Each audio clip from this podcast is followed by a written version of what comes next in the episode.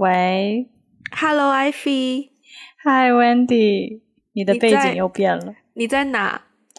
我现在在一个，我现在在一个酒店的 一层的前台附近的会议室，而且是一个完全开放式的会议室，在给你录音。Which means 就是有人进来的话，就是进进出出都会看到有一个人鬼鬼祟祟的在会议室里面打电话。居然有如此神奇的地方。是的呢，所以你现在在？你看我的背景，觉得我在哪？酒店呢？你可以在你，你可以再具体一点，我在什么样的酒店吗？我觉得你知道啊，我知道你在什么样的酒店？你在你在隔离酒店啊！我吓死了，我还以为说隔离酒店对你来说是不是不是一个 term，不是一个很熟悉的，是不是太陌生？我本人我本人是陌生的，我本人是陌生的，但是我对这个 term 不陌生。哦，那就好。对我现在在很难得，我们两个都在酒店录音，哎，对呀，对呀。你在那酒店第几年了？哇，我在这个酒店，呃，因为因为我是来这里出差，第一站就在这里，然后我们结束行程之后回到最后一站也是在这里，所以前前后加起来在酒店已经有四五天了吧？哦，我今天是隔离的第。今天第几天啊？今天第第第五天吧，好像是录音当下。然后那我们在酒店的时间加起来差不多，差不多，差不多。然后礼拜礼拜四我们这一期节目上架的时候，我就回到家了，应该就解放。礼拜四那天 check out。对，哇哇，我觉得今天可以有很多值得慢慢 update 的东西，因为。就是上次录音的时候，我不是在伦敦吗？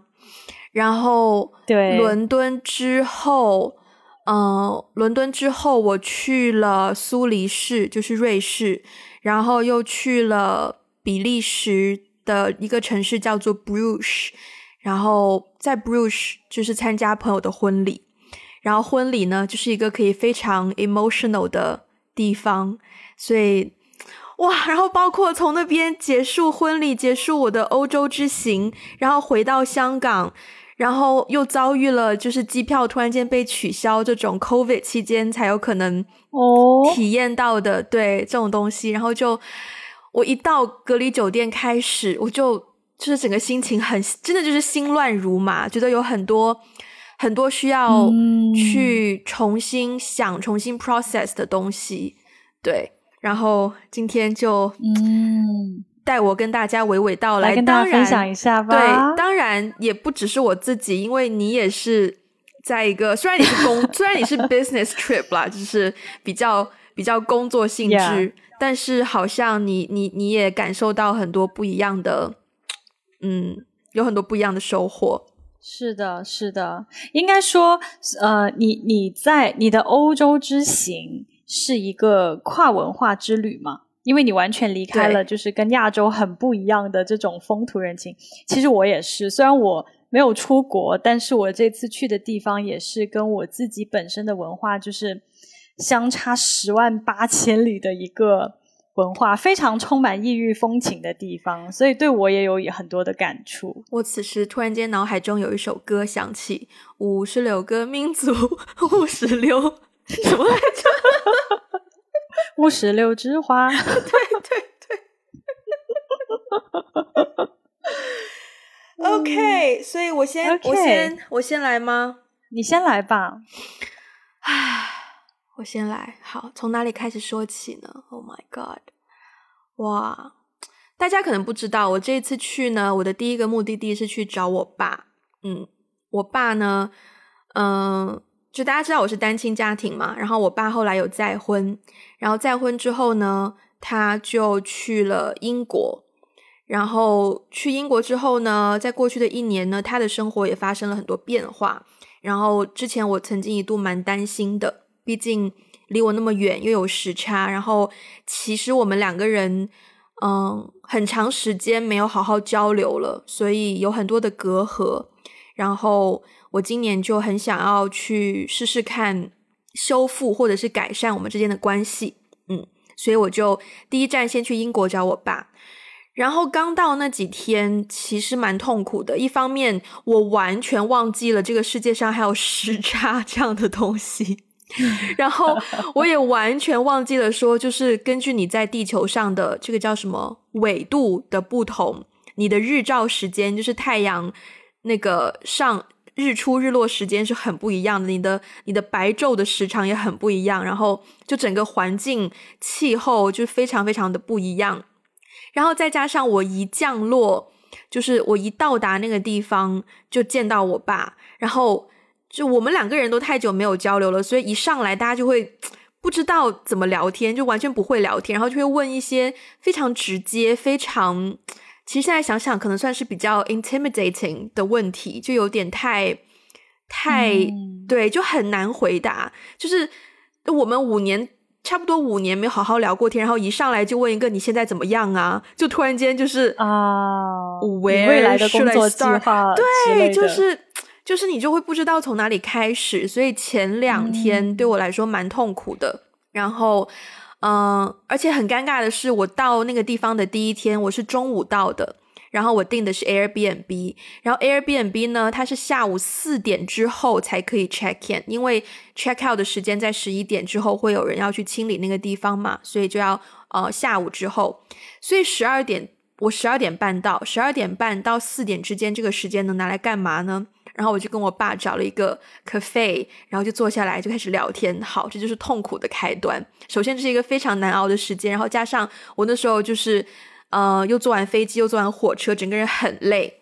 可是我们要，就其实有点尬聊，然后就很难聊。但是，但是，嗯，我爸在那一天给我分享了非常多我们家族的东西，就是他的他的父辈、他的爷爷，甚至他的爷爷的爷爷以前的一些事情，所以就是可以追溯到一九可能二三十年代的事情，就他知道的，他会跟我讲。然后他讲完之后，我是第一次对我爸成长的经历有了就是更加多一点点的认识吧。就是我可以把他当成是一个人去去认识，包括他有讲到他小时候是跟他的爷爷长大的，然后呃，就是爷爷跟他的奶奶在就是历史长河中就是面对过什么样的事情，然后生活环境发生过什么样的改变。然后对他的一些影响，他他想做的事情是什么？包括，因为我去之前就很想问他的问题，就是你怎么你打算怎么规划你就是呃老年生活嘛？然后他就跟我说，他想要像他的爷爷一样，就是工作到可能七八十岁再说。等等等等，然后他跟我讲的时候，我们两个人就很，至少我啦，我就很 emotional，然后就就是大庭广众之下就开始哭出来，不知道怎么应对。哦，对，就是哇，然后然后刚到那个地方也不适应，又很冷，就是英国那个时候才。呃，太阳快下山的时候，大概那时候也没有太阳下山，反正就在那个地方比较靠近海边，有很多海鸥，然后有很大风，那里大概十度左右吧，又很冷，然后整个人就非常的恍惚。好在第一天我就让我爸回家住，我说我第一天我要先休息一下，第二天你再来跟我一起住，就在我的 Airbnb。然后第二天也蛮也蛮不知道不知所措的，因为我会觉得。其实很难，因为我一方面是一个比较主动，或者说有的时候比较强势的人，然后我跟我爸在外面吃饭啊或干嘛的，我就会很直接的去做所有的沟通，因为要用英文嘛。然后我在我的印象当中，我爸英文一直不好，所以我就会主动去做这些事情。可是第二天的时候，我又会开始觉得说。你就这样完全让我去做吗？你真的不打算就是试试看吗？我当时遇到的一个问题就是，我不知道怎么样 handle，嗯，就是父母讲英文讲的不如你好这件事情。嗯，我其实当下是很想要找一些 A B C 啊，或者是移民家庭的小孩去问他们的经验，因为。如果你的父母在他们的五十甚至六十岁才开始学习第二门语言，而你是从小就受那种语言教育的情况下，你的英文一定比他们的好。那在外面你怎么样去？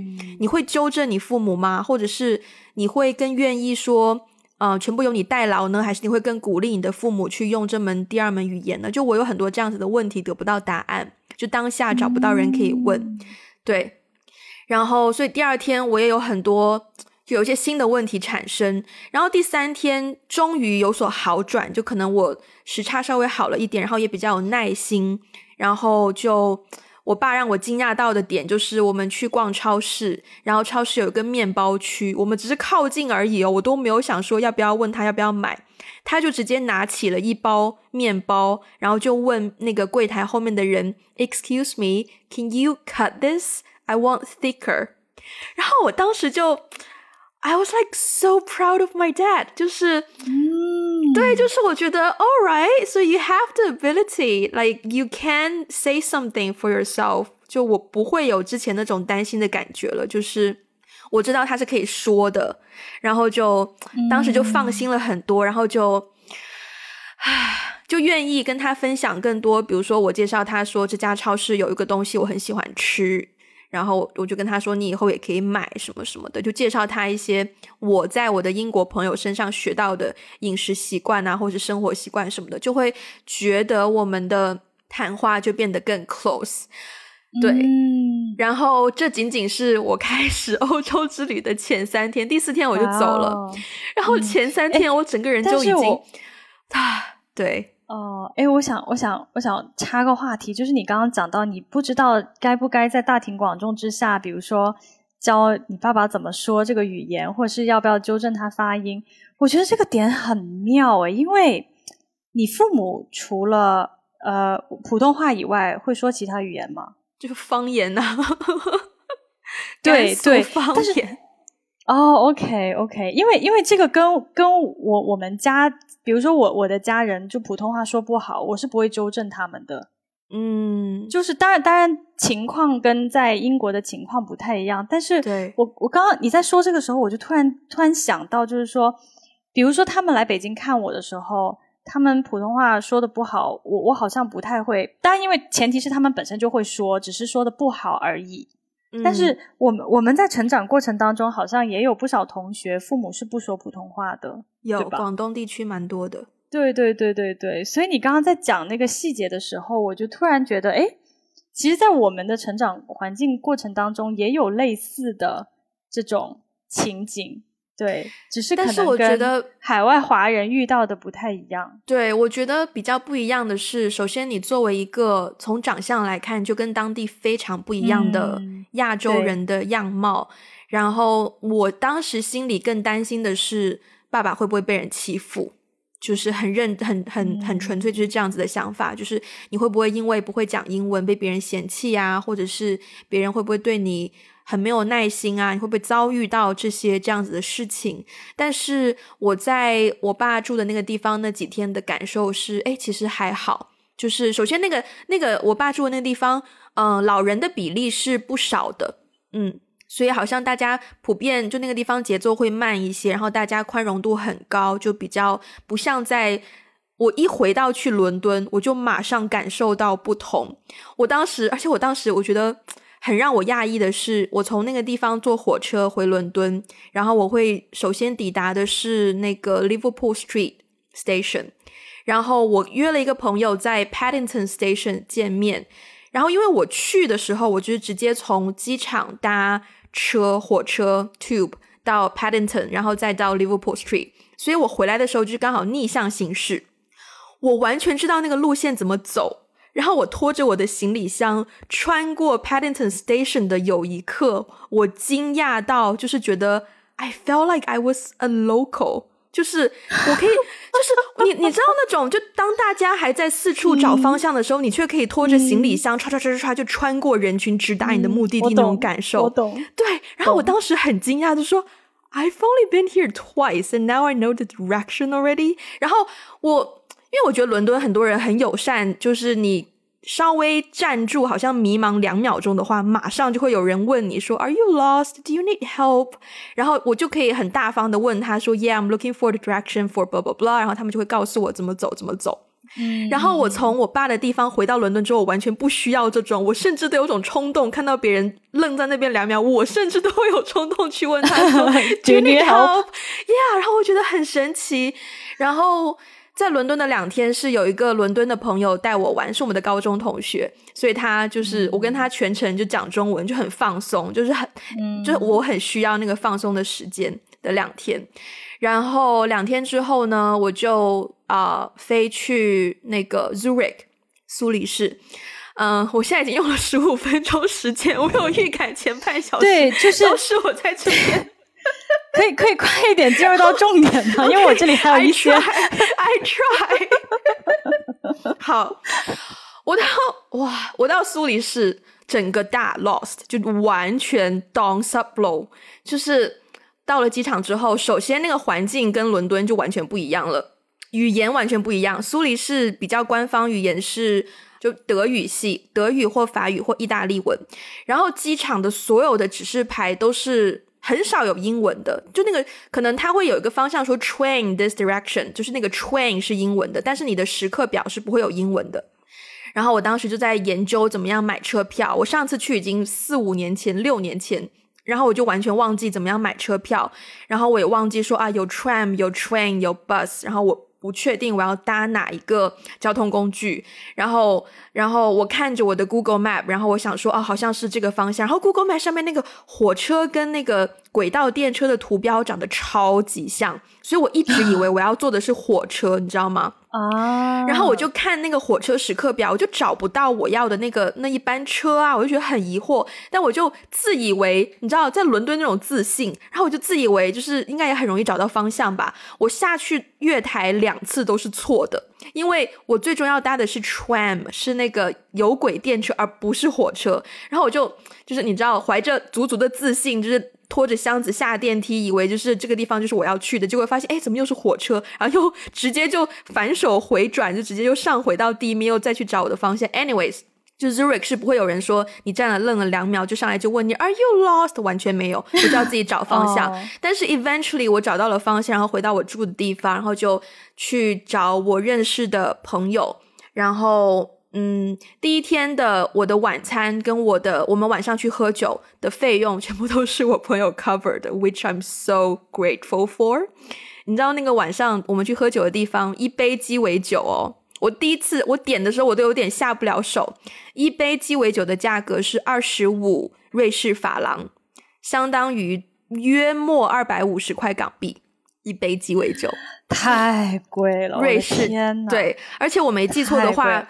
最后买单还有十五 percent 的服务费，我没记错的话啊，就 tips 吗？对，就是百分之十五的 tips 吗？对，应该是 tips 加税吧，好像就是反正会再有额外的。对，然后我第一杯就买不下手，但是喝完第一杯之后就觉得啊，反正都来了，来就来，来都来了，然后我就点了第二杯，就等于我当晚喝酒就喝掉了五百多块，加上税可能就是差不多六百块左右。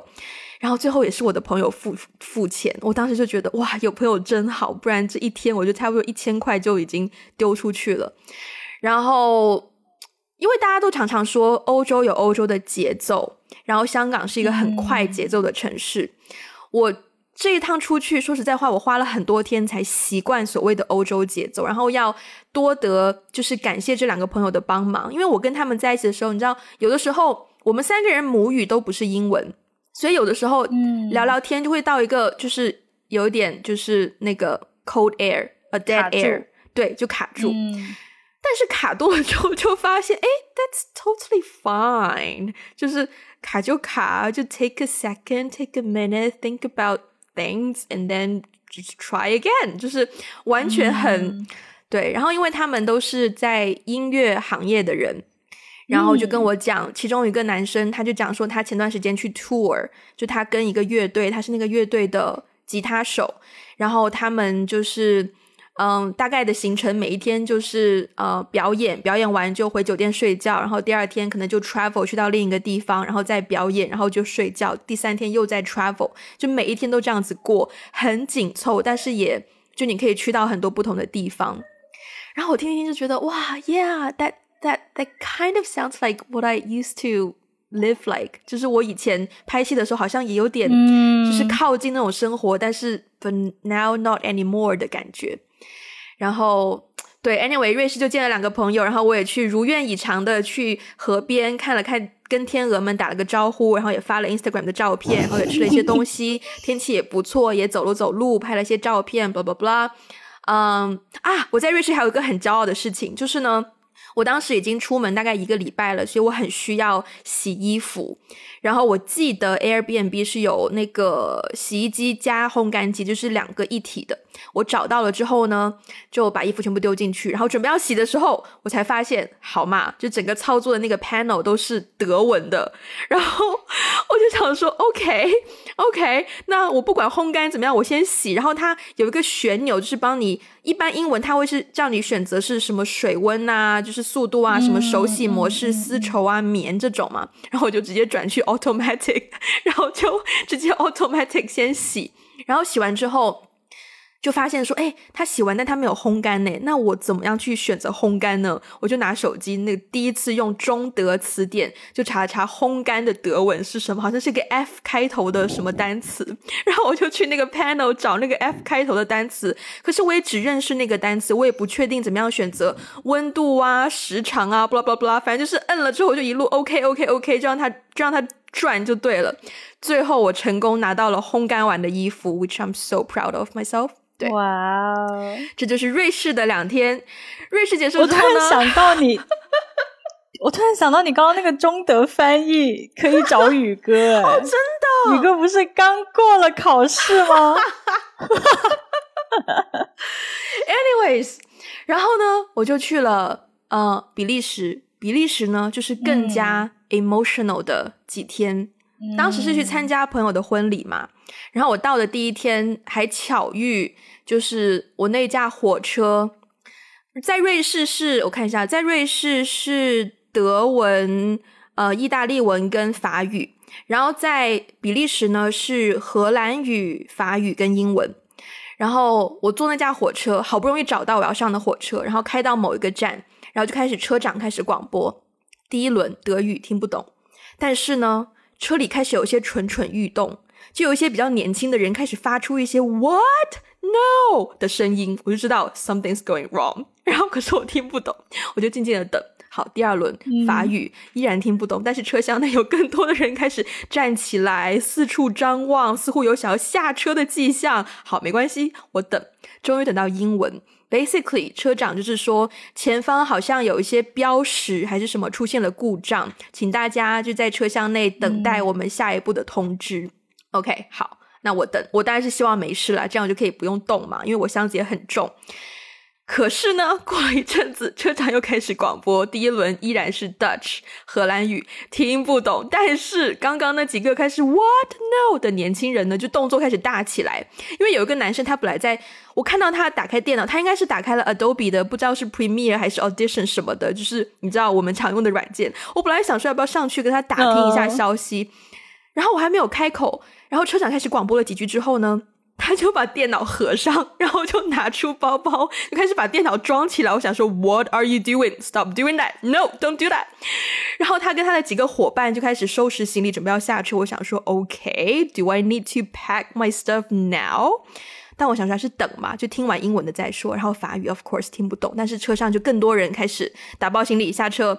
然后最后终于到英文车厢里，几乎只剩我一个人了，只有我一个人在听英文的广播，就是说这辆车确定是不会往外开了。如果你要到达，你要去 Bruges 的话呢，你要下车去找别的月台，然后上别的车。我想说 fine，就是。我有预感到说，你去欧洲就会要做好准备，会遇到这种突发状况。然后我就下车，然后下车之后，在那个月台的那个时刻表面前，就围了很多很多的人，大家都在看，我也去看，但是也看不太懂，因为那个系统跟我所熟悉的完全不一样。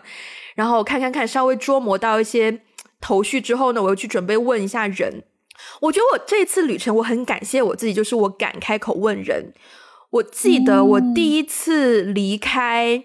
呃，就出境，我是第一次出境旅游，或者是说就出境的机会，我是去台湾。我当时去台湾，我是不敢问路的，就虽然是同一个语言，我都不敢问路。我记得很清楚，我第一次问路是在台北车站的门口，我当时从花莲回去吧，然后我我想要确认说大家排队是不是在等某一个公交车，可是，在那趟旅行之前都是我朋友在帮我问路，因为我一直都不敢问。可是从花莲回去是我第一次敢开口问路，然后我朋友就非常的替我开心，替我骄傲。然后我现在就是更加就觉得自己有成长，就是我等到大家都用荷兰语啊、法语啊 问完车长之后，我就一个人默默的过去问说：“Excuse me, is that twelve forty five train going to Bruges？”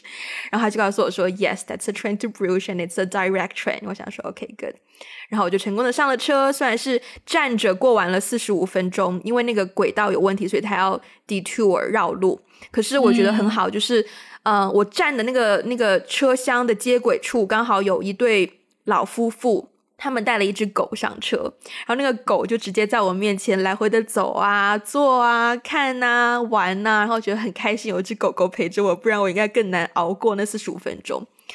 OK。我现在终于到了 Bruce，你现在已经二十六分钟过去了。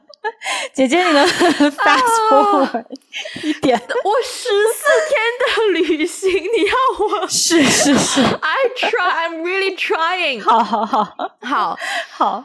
我到了 Bruges 之后呢，如果大家没有去过 Bruges 的话，Bruges 是一个很有中世纪那种欧洲风情保留的非常好的，就是小镇的感觉的城市。它地地面呢，全部都是不平整的石板路。然后我到了当下，第一我没有欧元现金，第二我只有 American Express 的信用卡，没有 Visa，那边比较不接受 American Express，所以我不敢搭公交车，也没有办法坐的士。然后我朋友就跟我说：“你可以用走的啊，你在 Bruges 用走的就好了。”我想说 Fine，提着我二十多公斤的箱子走二十多分钟是吧？I can do this。然后就一路拖着行李箱，就在那个路上就咯咯咯咯咯咯咯咯咯咯走了二十多分钟。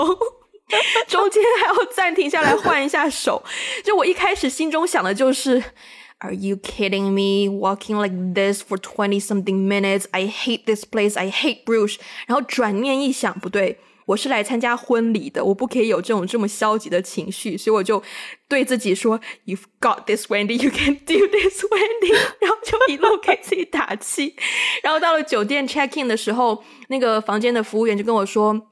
你很你很方便，因为你的房间在一楼，你只要从这里下楼梯，再转转弯上楼梯就到了。然后他就问我说：“还是你 prefer 就是呃，你的行李箱会很重吗？”然后我想说：“It would be really great if someone can help me carry my suitcase。”然后那个、那个、那个、那个 counter 的人就跟我说啊，如果你从这边搭电梯下去负一楼的话，然后你不用走楼梯，在那边搭电梯再上回一楼就 OK 了。我想说 OK，Thank you so much。然后我就回到房间，简单的换装，我就去参加婚礼的第一个活动。OK，好好好。第一个活动呢，其实是一个 social 的场合，就是会见到很多新郎新娘的从世界各地过来的朋友啊、家人。然后我当时呢，就见到了一些我听我的朋友讲了非常非常多遍。By the way，这次结婚的那个朋友呢，就是我经常在节目上提到的香港出生的英国女生，因为我跟她认识八年了，然后她的高中同学、大学同学都去参加她的婚礼。然后他就都介绍给我认识，我就认识了很多很多人，甚至包括是他们的父母、他们的家庭，也都是听过我的名字。然后我在那个场合就是会遇到有人见到我就直接说 “Are you Wendy？” 然后 I'm like “Yes, I am。”然后他就说 “I've heard about you so much。”然后我就说耶，因为我完全不知道他是谁，我就只能我就只能耶，然后我就 hug，然后就开始 I don't know like random social small talks。Anyway，那一天呢就认识了一些人，然后第二天呢就是婚礼的当下，婚 婚礼当下，我从就是我们的新娘跟她的爸爸在我们准备进门那个门口 stand by 就站好在那里开始，我就开始流眼泪，然后流眼泪，然后发现我包包里没有纸巾。然后我就马上向我身边的朋友求助，然后我就说 No, no no，Do you have tissues? 然后我朋友也很好笑，他那天是刚从荷兰跟她的男朋友的家人开车过来，然后他整个行李还在身上，他就马上打开他的行李袋还是什么的，然后他好像也没有纸巾，他又从化妆包里抽出了五张化妆棉给我。所以我婚礼的两个小时全程就是靠那五张化妆棉在吸收我的眼泪和一丢丢的鼻涕，所以还要理性的考虑如何使用那五张化妆棉。然后婚礼当天天气也非常的好，然后就是那个氛围就非常的 on point，就是不多不少，然后有一定的幽默，也有很多感人的地方，就哭的稀里哗啦。然后嗯，晚上就有一个 party。然后那个 party 也是在一个就是古建筑的地方，然后里面就会有很多以前很老的家具啊，然后是一个很旧的楼啊，然后有一个花园呐，然后有一些就是小亭子什么的，是一个很浪漫、很浪漫的地方。可是呢，这个地方就要要要要向大家就是提个醒，就是比利时的啤酒很厉害。我第一天到的时候，我就为了 对我就为了说。I'm gonna save myself for Saturday night，就是我已经准备好礼拜六晚上我会喝酒，而且是喝就是最厉害的酒。然后到礼拜六晚上我就开始去点啤酒，它有两种啤酒，一种是度数比较少的，大概四五度；另一种是度数比较高的啤酒，九度的啤酒。然后我就想说，I'm gonna do the strong one。然后两杯啤酒之后呢，我还是有记忆的。可是大概三四杯啤酒之后，大概十二点之后。知道我是三点离开那个地方，而且是被我朋友基本上半拖半就拉回我的酒店房间。十二点到三点，我几乎是我我这就是所谓的断片吧，就是你不太记得发生了什么事情，你只记得一些碎片。就是断片，那就是断片。我人生我人生第一次断片，就真的提醒大家去比利时喝酒一定要有朋友在身边照顾你，就真的还蛮危险的。然后呢，但是我记得有一些。好，我现在可以就是那个就是 conclusion 了。就我这一次去欧洲的旅行，我觉得很妙。就第一天，我爸跟我讲我们家族的事情，然后到了后面几天在比利时，在我朋友家，然后我朋友给我了一个他的 house tour，就是介绍他们家的这个照片是他的 great granddad，或者是那个照片是他爸爸的 great granddad，然后。然后这个是哪个 aunt，那个是哪个阿姨，然后这个是什么地方的纪念品？然后他们家以前就是会接收很多的背包客哦，这个很巧，我第一次认识这个朋友，我加他 Facebook 的时候，发现我们有一个共同好友，是我大学的一个学长。后来我问他为什么会认识那个学长，他说是那个学长去比利时旅游的时候，在他们家睡过他们家的沙发，然后他们就成为朋友。哇世界很小，有没有？对对，然后参观他们的 house tour，然后他们也会，我也会问，因为他们就是完全 Bruce local，就几代人都在那个地方，所以他们会告诉我说啊，这个地方是，嗯，这栋楼是什么时候怎么怎么样，那栋楼是什么怎么样，甚至于我朋友跟我讲，他跟我的朋友第一次在那边约会的时候，以及这一次回去 Bruce 的时候，他第一次跟他朋友约会的时候就。去了很多不同的餐厅嘛，然后这一次要结婚，他又带这个女生回去不同的餐厅。去到某一间餐厅的时候，有一个 waiter 就突然间问他说：“Do you remember me？” 然后他就觉得说：“哎，怎么回事？”然后那个 waiter 就告诉他说：“他带着他女朋友第一次去那家餐厅的时候，which is eight years ago。那个 waiter 第一次去那家餐厅工作，是那个 waiter 工作的第一天。”然后八年后，这个 waiter 还在这里，然后他们两个回来结婚。天，Just think about that。然后他们路过，哦。对，然后他们他们路过一个医院，路过一个医院，然后我朋友就跟我说，他是在这个医院出生的，which is like really old building。然后我看到那个医院的当下，我的第一个回给他的话就是说，我出生的医院已经被拆掉了。就是我出生的医院那栋楼已经被拆掉了，然后我当下就很还蛮感伤的。然后这种 moment 越来越多，因为他们就越来越多会告诉我说，这座桥是他的他的外公外婆在这座桥上拍过照。然后等到他，哎不对，是他的 great granddad great grandparents 在那个桥上拍了照。对，然后他的。Grandparents 没有拍到照，然后他们就自己剪了一个自己的形象，然后放到那个桥的背景上，组成了一个拼贴的照片。然后他的父母也在那座桥上拍了照，他跟他的老婆也会在那座桥上拍照。就是很多这种 moment 就开始让我产生非常非常多的对自己的成长、对自己的家庭、对自己的……我第一次用“家族”这个词，就是我会对自己的家族产生很多很多的想法。嗯，我很羡慕他们可以这么几代人都把这些东西保存下来，然后他们还给我看他们的就是当地 Bruce 的一些可能是一些 history book 还是什么，然后里面就会有他们家族以前的照片。就他们家族以前是经营什么样的生意，然后在那本 history book 里面都会有他们家族的 great granddad 的 picture of of their business，然后我觉得哇，it's really like in the fairy tale or like in the dream or in any book. It's not like reality at all. 然后整个整个，yeah，这段我也很有共鸣诶。到你了，换你了。这这么怎么？等一下，停的这么突然的吗？这么这么这么突然的吗？我怕，我怕我一讲我的，我怕我一讲我那个，就是这次很大的收获之后，我们会一发不可收拾。你可能就没有机会讲你的经验了。所以，哎呦，那我赶紧讲一下我的经验吧。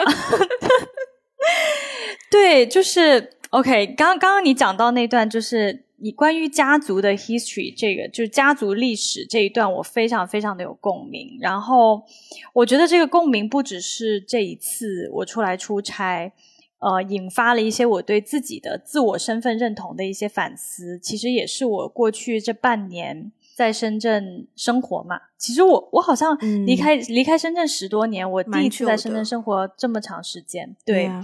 然后这半年，再加上我这次的这个出差，也让我非常非常的有你刚刚说到的那个，就是历史对于我的我自己的家族，然后以及就是说，嗯，我们这一代人怎么样去追溯家族历史这件事情，有很深的共鸣。啊，我先讲讲就讲讲我这次来出差，对我这次呢来了一个非常神奇的地方。啊，首先我现在人在四川，嗯，然后呢，但是我出差的地方呃不在城市里面，我去到了一个 很多很多大山里，我真的是深入到很山区、很山区的地方。然后过去的大概十天吧，我基本上见到的牦牛比人还要多。嗯，对，因为我去到了就是这边的那个藏区，藏区，然后而且。对对，而且是牧民，就是藏区分在这边的藏区，它分农农民和牧民啊。对，就是有耕地的，然后呢也有放牧的。耕地的和放牧的，他们的呃法式和他们穿的服装，还有他们的语言是不同的。基本上，我这次就学习到了，嗯，语言都不同哦，语言不同，而且很神奇。我跟你讲，很神奇的是，就是嗯。就是中国的藏区，它不只是西藏才有嘛，它很多个很多个省都有。嗯，我这次才知道，所有的藏区只要它是放牧的，它的语言都是一样的，几乎都是共通的。哦，interesting。嗯，对，但是农民不一样。嗯，就是同样都是藏区，如果它是种地的和它是放牧的，他们两个语言就不一样了，是不是？是不是很神奇？放牧的是不是比较游牧民族，所以 maybe 他们都来自于同一个。本源应该都是一样，但农民可能就是一就是 I don't know 那个 you know 农民比较有根 I don't know。对对对，我我觉得有，我觉得是有道理的，因为牧民，因为牧民在这边，我才知道，就是所谓什么是真正的游牧民族呢？就是他们其实游牧民族跟自然环境的那个关系非常非常的紧密，就是他们会，比如说他们有一群一群牛，对吧？那他会在这个地方，呃。大概搭帐篷，然后生活几个月。好，然后这边的草长得差不多了，然后他又会移居到另外一片草地上，又在那边搭帐篷扎营生活几个月。对，所以就是所谓的牧民，就是真的是他们的家族，然后带着一群牛和羊，跟着他们不停的四处游牧、四处扎营。他是没有一个。呃，落地生根的那个概念的，自然就是他的家，雪山呐、草原呐，就是他的家。对，然后呀，我这次就是来这边，嗯，其实有一点半旅游半出差的一个一个性质了，因为风景太美丽了，真的很像在旅游，你知道吗？对，对。然后这次给我的触动比较大的是，首先，呃，我之前是没有怎么去过藏区啦。对，嗯，然后呢，藏区的所有的语言呐、民族啊、文化呀，包括生活方式啊，我觉得离我太远了。嗯，我真的好像出了个国一样，真的不开玩笑，真的好像出了个国一样。然后，然后藏语你也一个字我看不懂。当然，现在所有的餐厅、所有的地方，它都有汉汉字的那个，都有都有标识嘛。但是，你真的是进到他们的那个群体当中，包括他长得也不一样。对，嗯，然后他们说中文也是有口音的，然后有一些比较呃，比比如说比较深入的牧区。哦，不好意思，我打死了 我受不了，因为太太痒了。不好意思，我刚刚实在是看着他，我有点我没有办法专心，我一定要把他打死，我才好的，我才能继续。对，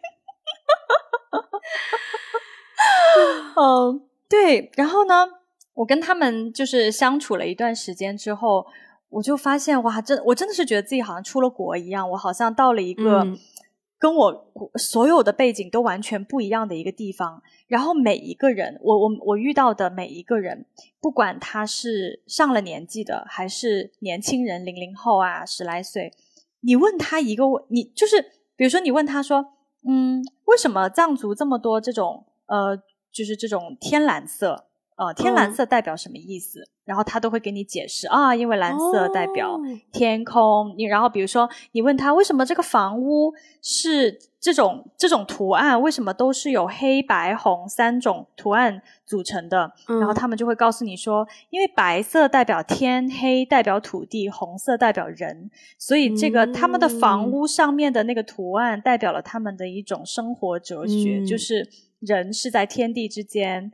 啊，我们跟自然是融为一体的，等等，嗯嗯嗯，然后我就被 amaze 到了，就我我被 amaze 到的点是，如果今天有一个人问我，假假如以前以前我们在国外留学的时候，经常就会有同学，就国外的朋友会问说，啊，你们中国人，比如说为什么吃这个，为什么 用筷子，然后这个是什么意思，那个是什么意思？我 to be very honest，我真的一句话都解释不清楚。Yeah，我真的解释不清楚，就是我我不知道，嗯，我不知道为什么旗袍长这个样子，我不知道为什么我们要用筷子，我也不知道，嗯，仁义仁义孝道它的起源，我大概知道了，但是我解释不清楚。嗯，对，然后所以我就发现说，哇哦，就是他们这个藏民族就 Tibetan 非常非常的。呃，首先，他们对自己的民族文化有非常强的一个 identity，一个非常强的一个，就是一个群体归属感非常强。他们非常的清楚的知道自己的根和自己的脉络来自什么地方，这个东西代表什么，我做这件事情的意义背后是是什么，以及呢，就是我我我们遇到的每一个，就是未来可能的一些呃，比比如说一些合作伙伴啊，这样子啊。我就发现他们，呃，有一种非常强烈的愿望，想要去创新。对，创新的意思就是说，因为大部分人是接触不到这个藏文化的嘛，因为它的地理位置比较离城市比较远。那可能很多人是透过一些媒体啊，透过旅游，那边旅游行业非常发达。那很多人就是透过去旅游啊，媒体啊，包括他们的首饰，他们的一些民族。的一些工艺特别漂亮，然后大家通过这种方式去去去接触到。不好意思，又一只蚊子。哎呀，我又打死了一只，不好意思，我我现在充满了鲜血的手。如果是藏民的话，他们应该不喜欢我，应该不喜欢我杀生吧？你以为？没关系啊，反正你打死蚊子流的都是你自己的血。啊，是他吸的是我的血，对，没错。对，然后我就发现他们有非常强烈的一种动力，想要去复兴自己的文化。嗯，然后就是因为复兴的一一种方式，它一定要创新。嗯，对，它一定要结合现在的人能够理解的一种 fashion 啊，或者是理解理能够理解的一种方式去做创新嘛，去去融合他们自己的传统文化，然后再去创新。然后我就被他们的这种。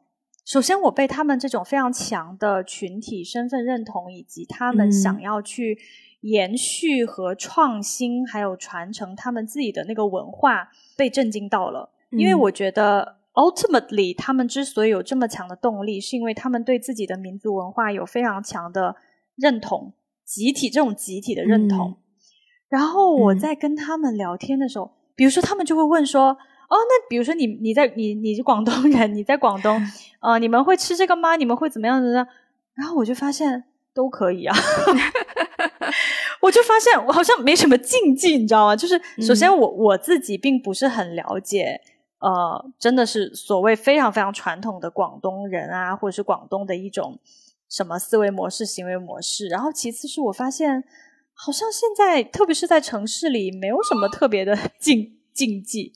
哎，我我接个电话，不好意思啊，在隔离可能就是时不时会被打扰一下。果然，刚刚是跟我约退房的安排哦。也好，那我继续。好的，对对，然后我就发现跟他们一比，哎呀，我觉得我真的是来自一个非常没有文化底蕴的 一个一个族群。对我真的讲不清楚，我解释不清楚，而且 even 即使他有了，即使是有，但是我我作为一个广东人，我我还真的不太了解，所以我也很好奇，就是比如说跟我一样成长经历的人，有几个现在的。这年轻人真的是对自己的民族，真的是对自己的传统文化有有多一些了解，就是 I I really doubt that，就是我觉得其实不多，你知道吗？对，然后所以通过跟他们的交流，我真的就开始有更多的反思，就是说回到关于我是谁这件事情上，对，因为你知道很有趣的是呢。你知道藏人的名字跟我们不一样吗？呃，首先他们是藏文啊，对对对对对，就是他们的名字肯定都有藏文，但他们是音译的，呃，不是，等于是说他们把藏文的那个发音会翻译成汉字，嗯，会翻译成中文，对。然后我就记不太住啊，因为有很多什么扎西啊、卓玛呀、呃、错母啊，什么，you know，就是各种排列非常多的组合。对，非常多的组合，而且非常多我们不常用的字。对，嗯，但是其实你你你你也不用很 care 那个字到底是哪一个汉字，因为对他们来说无所谓，因为 因为那个是个音译的名，就好像就好像我们翻译成英文名就是杰克，就是 就是呃杰克彼得，然后呃就汤姆，就就 whatever 啦，随便了，约翰，对对对对，对，就这种。然后我在介绍我的名字的时候。大家就会问嘛，然后我的名字里面其实我的中文名里面有一个繁体字，嗯，对他们来说极其的困难，你知道吗？他们就不理解为什么会有繁体字，然后以及没有见过那个字，对，所以我就从开从自我介绍的时候开始，我就要介绍说为什么我的名字里面有个繁体字，然后这个繁体字对我来说意味着什么？有的时候我确实会觉得，因为我的名字里面。阴差阳错有个繁体字，我好像跟就是比如说以前在国外的时候，我好像跟港澳台的同学比较容易拉近关系，因为我的名字里面有个繁体字。嗯，有时候会有，真的会有这种感觉。对，对，所以我后来我就开始去 revisit 我自己，我我的 identity，就是说。嗯，OK，我遇到的所有的人都是，比如说 Tibetan，然后哇，他们都好好强啊，好好有民族自豪感啊，好怎么怎么样？那我也会开始思考说，OK，what it means to be a Chinese，就是就是有什么特别的吗？没有，好像没有什么特别的。嗯，对。所以你刚刚讲到那个，就是说。嗯，好像哇，你的朋友他竟然可以在，好像在历史的长河当中，在同一个地方，然后可以看到他留下一点轨迹呀，对祖先的一些足迹，甚至不要说祖先，就说爸爸妈妈好了。对，对我也觉得让我感触也很深，因为我自己觉得，特别是我觉得你应该感受也很多，就是在深圳，我们在深圳生活成长的这个地方，深圳变化太大了，就我出生。不要说你啊，我出生的那个医院现在已经重新翻，呃，医院本人还在了，医院本院还在，但是已经完全翻修了一遍，就是已经完全不是我以前小时候出生的地方，包括对呀，包括我小时候就是长大的那些街道全都变了，有一些直接拆掉了，有一些那个区域就直接拆掉了，然后就完全换了个样，我都完全没有办法带我的朋友来说，哎，看。这是我的小学，看这是我什么的地方，因为没有不不存在。嗯，对啊，好像有一种自己的脉络被嗯连根拔起吗？嗯，对，切断了的一种感觉。对呀，你知道，你刚刚在讲到藏区的时候，我突然反应过来一件事情，我觉得很神奇的，就是，嗯，大家可能知道我是在兰州出生的嘛，然后我的我的我的藏族。对，That's my point。兰州其实是一个多民族融合的地区，就是有很多藏民，也有很多回族人。然后，其实在我小时候成长的过程当中，就是会常常听到不同的语言，所以其实、嗯。对，所以其实我是在一个多语言的环境下是啊，是出啊，生长大的，所以其实这个就要如果连接到我现在想讲的，就是我我对于我下一步的一个打算，以及说我对自己这段时间一个认识的话，就是，嗯、i think I belong to places where there are more than one language, or even 嗯 there are languages I don't understand. Like that's my 嗯 destiny. 就我应该是属于一个 有我听不懂语言的地方，那个才是我 like what I was born for。就应该我出生就是这样子的，可以叫命运吗？可以叫 destiny 吗？对，可以啊，可以啊，对，所以包括我这次回来，我做了好多好多的 reflection，有非常非常多的想法去消化。包括我，嗯，我回来的前一天，我机票不是被取消吗？因为一个 COVID ban，然后我重新订机票就转两次机，然后中间就有非常多在机场的时间。我从我第一个航班起飞前，我就开始写日记，想说要通整一下，但仅仅是通整我在比利时参加婚礼的那些经历，我就从我起飞前第一班航班起飞前，一直到我即将抵达香港，我都还在写同一篇日记，两千多字的日记。然后重点是让我觉得很神奇的是，我写到一半就开始写礼拜六发生的事情，我就开始没有办法用中文写，我就开始用英文写。然后我是写了一千多字之后，我才回过头来看，就是 shit，就是我一直在用英文写，而且我没有觉得不自在，我没有觉得很困难，这让我觉得我第一次有这种很强烈的感受。当然，中间还有一个插曲，就是礼拜六的晚上，因为我朋友是以前大学是学中文的嘛，所以在那个 party 就有很多他的大学同学，他们都是本来学中文，然后跟他们闲聊的时候呢，就有一个朋友突然问了一个问题，问另一个朋友就说。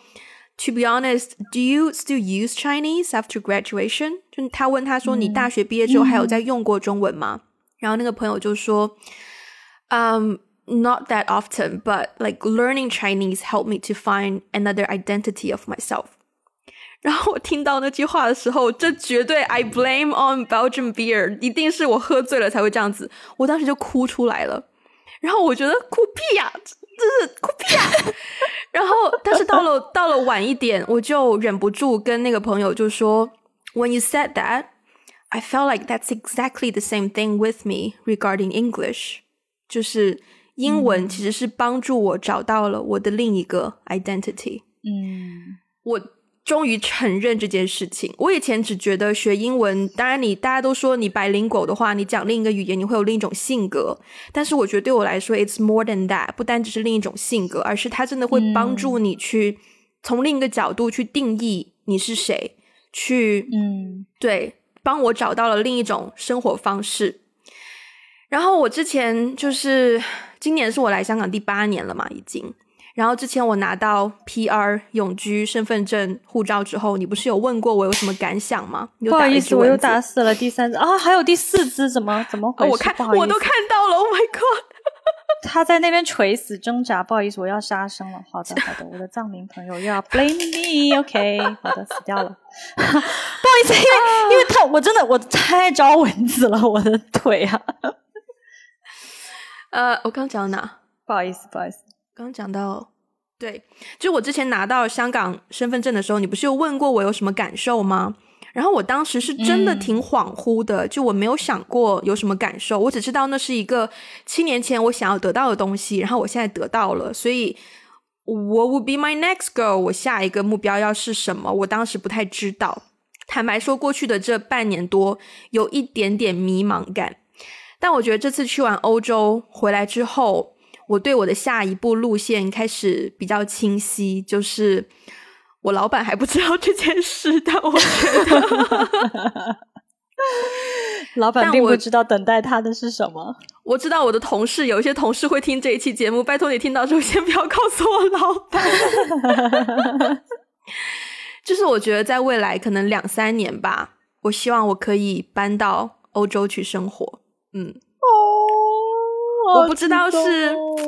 对，我觉得我想要给自己多一些机会去体验，就是我现在想到的地方，就很多人都跟我说西班牙很不错啊，很多人跟我讲说柏林很不错啊，也有人疯狂跟我推荐伦敦啊，包括我这一次去完回来，我就发现，其实好像我现在在伦敦 认识的朋友比我在香港认识的要多。我跟你说，那天你跟我视频的时候，你在伦敦那个家，我真的觉得好像是你家。就我真的真真的就觉得好像你你就应该住在那里一样。那个地方蛮贵的，我就算我真的搬去伦敦，我应该住不起。OK OK OK。对，但就是我发现了这件事情之后，我就开始多了很多很多很多很多的动力。就是嗯，我发现说。这不是什么跳出舒适圈，对我来说不是这样的问题，而是说，我本来就就是兰州就是一个多语言融合的地方，I'm used to that，就是我是习惯了那种生活的。反而现在我会讲广东话，然后然后香港 maybe 第二语言普中文、普通话或是英文我都会，然后我可以在这里如鱼得水。但是如鱼得水不是我的如鱼得水，就这种如鱼得水对我来说反而是一种不适合。所以，Yeah，that's a huge life update, everyone. Wow, everyone，我以后可以去欧洲，常常希望我可以经常有借口去欧洲找你。这也是给我多赚钱的一种动力，因为去欧洲动力，你知道吗？没有，欧洲有的地方其实比香港便宜很多。我们那天去 grocery shopping，我们去一个 butcher。我们啊，但主要是肉品啦，因为那边就是农什么畜畜畜牧业比较对比较发达。然后我们当时去那个，我们去一个 butcher shop 买一些肉制品，然后买完之后就总共才十二欧。十二欧差不多才一百块港币吧，然后我就看着那十二欧，我们买到的又有这个又有那个，就很多东西，然后当中有两根香肠，然后我想说那两根香肠在香港就已经要超过一百块了吧，结果现在一百块港币我们买到这么多东西，I'm gonna move to here，哦，就是那种感觉，对，对，所以不见得性价比很很好，嗯，对，性价比蛮不错的，对。嗯，我听你刚刚分享完那个，对你你知道吗？很神奇，你刚刚在分享那个说，你属于一个很多元文化民族的地方，然后而且就是在你成长的环境过程当中，应该是有很多人的语言你听不懂，就是那个才是你心之所属的地方。是的。我我我最近的一个就是向内探索的一个体会，有一点点跟你的这个相反，就是就我的意思说，我探索的结果对于我自己而言的的那个结果有一点相反，是因为我发现，在我还少不更事的时候，就是 我非常向往外面的世界，对我非常向往。呃，就是呃，去国外啊，然后说不同的语言呐，怎么怎么样啊，交不同国家的朋友啊，对。可是，在这么多年之后，我当我这半年回到深圳，我再再次回到深圳生活的时候，我发现这个地方很很陌生。就我发现我的家乡，就是生我养我的地方，令我感觉非常的陌生。而且呢，我发现还有一点就是，你知道吗？我在国外的时候，别人问我从哪里来，那那我肯定说，哦，I'm from China。但是很神奇的是，我一定会说 I'm Cantonese。嗯，对，就是就是我一定会强强调一丢丢，就是说这个也是我的身份认同的一部分。对，嗯，就是我觉得广东话或者是广东人，这个其实是我里面的一个蛮强的一个身份认同感。但是这种身份认同感，在我在中间很多年十多年当中，它已经淡忘了。就是我不强调这件事情，我会忘。有的时候我真的我会忘记自己是广东人什么之类的。但是在过去在深圳生活的这半年，我突然就是有一种想法，就是觉得我好像没有好好的说过广东话。嗯，对我好像从来都没有好好的说过广东话，我没有好好的欣赏过这个语言，然后我也没有好好的真认真的去了解过这个地方的文化。所以最近就是当我就是回到深圳之后。呃，我不是通常在家里会讲广东话嘛，但是我跟朋友之间很少讲。对，然后呢，最近有一些就是重新跟小学同学啊有一些重新的连接，然后他就一直跟我讲广东话。嗯，我其实蛮享受的，就是我讲的时候，我发现哇，我已经这么多年没有长时间的讲过广东话了，我才意识到我已经很久没有讲了。但是我跟他讲广东话的时候，好像好像有重新帮我找回我自己的 identity。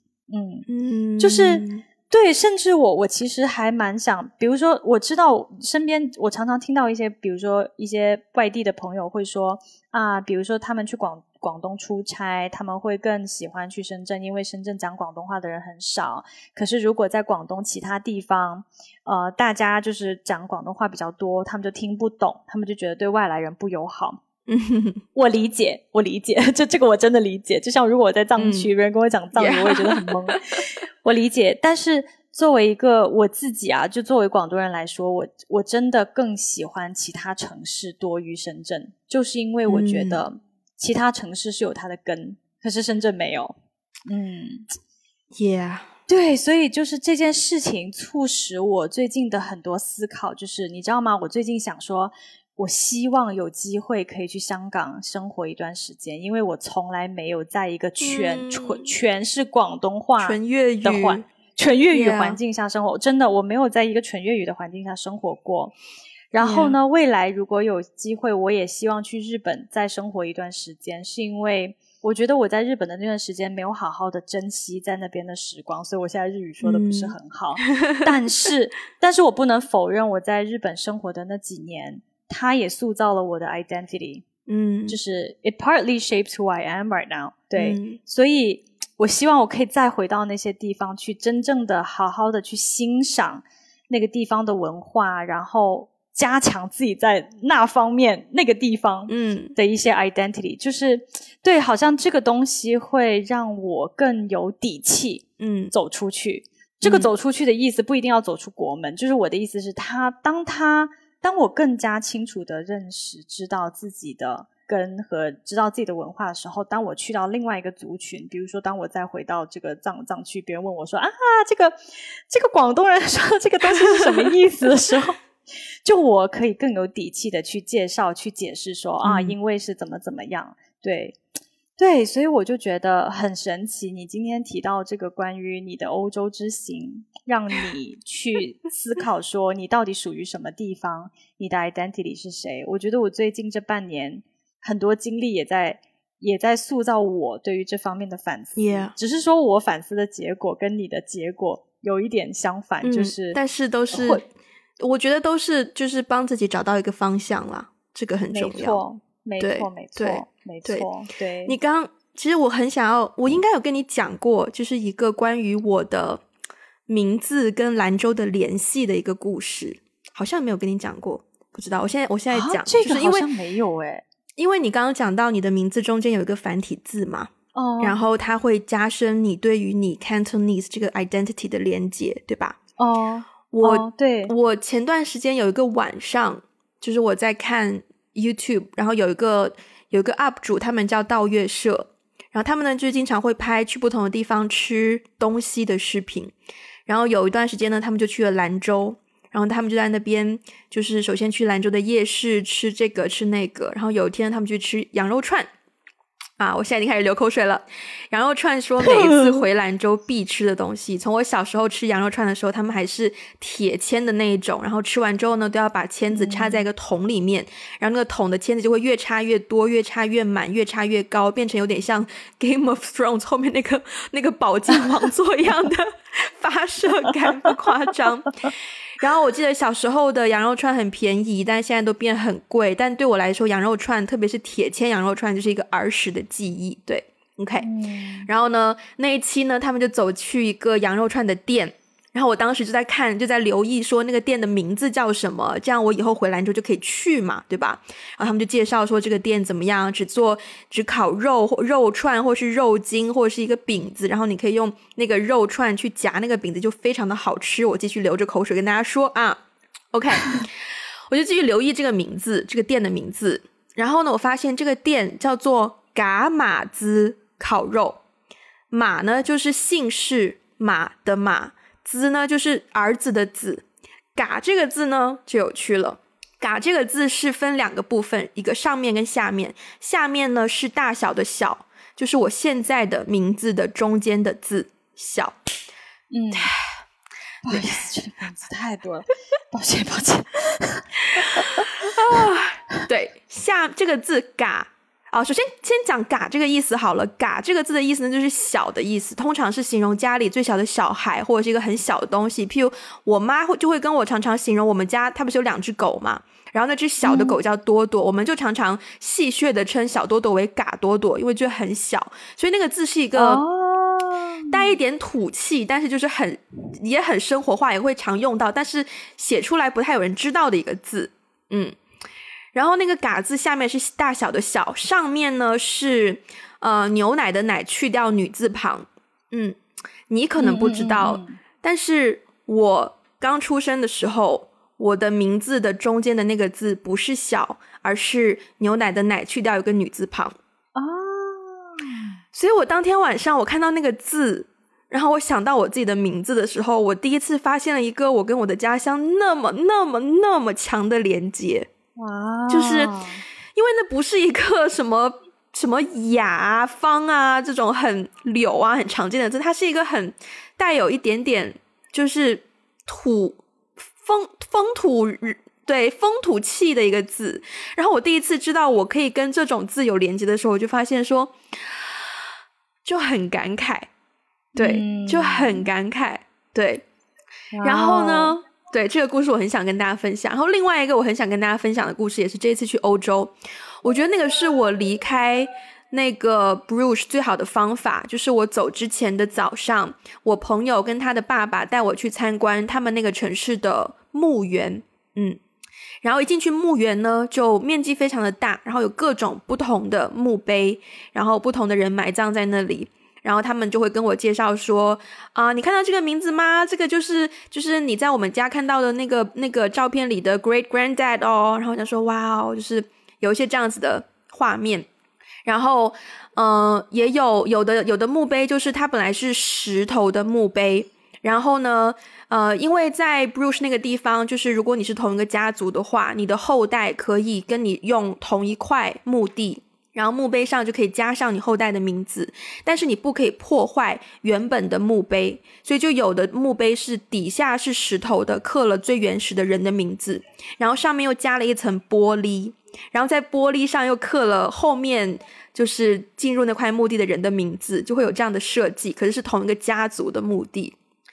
然后呃，大概是到了他们的，好像就是他们的 great，就是 grandparents 吧，我我朋友的 grandparents 的墓碑的地方。然后那个墓碑的前面呢，就摆了一块石头，然后上面摆了一一束鲜花。然后那个鲜花是我朋友就是结婚的前两天，就是他们第一天场地里的鲜花，他就他就带过去，然后就放在墓碑上，所以很新鲜。然后那块石头呢，他们就跟我说是。嗯，他他就是我朋友的这个 great 呃 grandparents 以前最喜欢爬的山，那座山带来的石头，然后我就问他说是他们自己带来的吗？然后他们就说不是，是我朋友的一个 uncle 带过去的。然后我听到这个我很多感触，因为你会看到每一个人不同的墓碑前面都会摆有种不同的花，然后有不同刻字的方式，有不同的嗯，有的摆了照片，有的不摆照片，就是。会有一些可以代表那个人的一些东西在那里，然后看到那个石头的时候，我就会开始想说，那我的墓碑前面要放什么？因为我没有办法 只用一个地方的东西去去去代表我自己。然后后来我就想到，如果将来可以的话，我的墓碑的前面要放兰州的土，要放海口的土，要放深圳的土，要放香港的土，还要放我之后生活地方的土。就是，Yeah，Yeah，嗯，我一定会记下来的。如果 一个不幸你比我早走的话，我一定会找。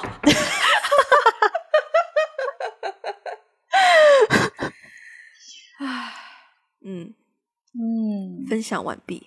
哇哦，哇哦，很多感受哎，而且是这种很深刻，所以我觉得这隔离七天对我来说也刚好可以消化一些这些情绪，不然我要是直接回去工作，我都不知道就是 How am I gonna deal with it？嗯嗯，Yeah，我觉得今天今天今天我们聊的这个主题非常的怎么说呢？我觉得我觉得我觉得这个这个词有一个词叫 diaspora，对，就是听过，请解释。散散居民的意思。嗯，哦，diaspora 这个词，对对对，叫散居民。散居民这个词最早呢，其实是。呃，犹太人的那个，嗯，是从犹太人来的，因为犹太人不是他们的民族，是整个没有国家，然后四散离散，对，所以后来这个词呢就被形容成所有世界上所有离散之人的一个统称。嗯，我觉得这个词其实一直以来都很，我们在聊的很多话题上，好像都是贯穿我们的嗯主题，只是我们从来没有把它拿出来，这样好像很认真的聊过。我们其实聊的很多是点都都贯穿，就是说，呃，我们经历经历了不同的呃不同地方的生活经历啊，然后以及我们的身份认同也在这个过程当中，在流动的过程当中不停的被塑造啊。我们好像好像一直以来其实都蛮关注异乡人 这个话题，可是好像好像一直都没有找到一个很好的切入点去聊它。然后我觉得今天。对对对，但我觉得今天就是聊得非常的透彻，是的，而且很是的，对对对对，Yeah，而且我我隐隐约约觉得今年会是很棒的一年，就是因为我们的这些新的发现、新的感受，然后生活开始有一些新的新的冲动、新的想法，就会让我觉得今年会是一个很精彩的一年。嗯嗯。All right，哇哦，为今年鼓掌。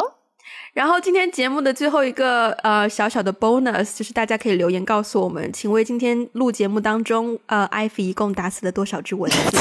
请把你的答案 通过各种渠道 告诉我们，有没有奖励？我们要这期节目录完之后再决定。你知道，你知道我现在非常，我觉得非常对不起。有一些听众之前给我们写信说，他们是在晚上睡觉的时候听听我们节目，然后我们每次那个铃声一开头，叮叮叮叮叮，就要把他们就是在睡梦中惊醒的那种感觉。我真的非常，我觉得非常对不起那些在。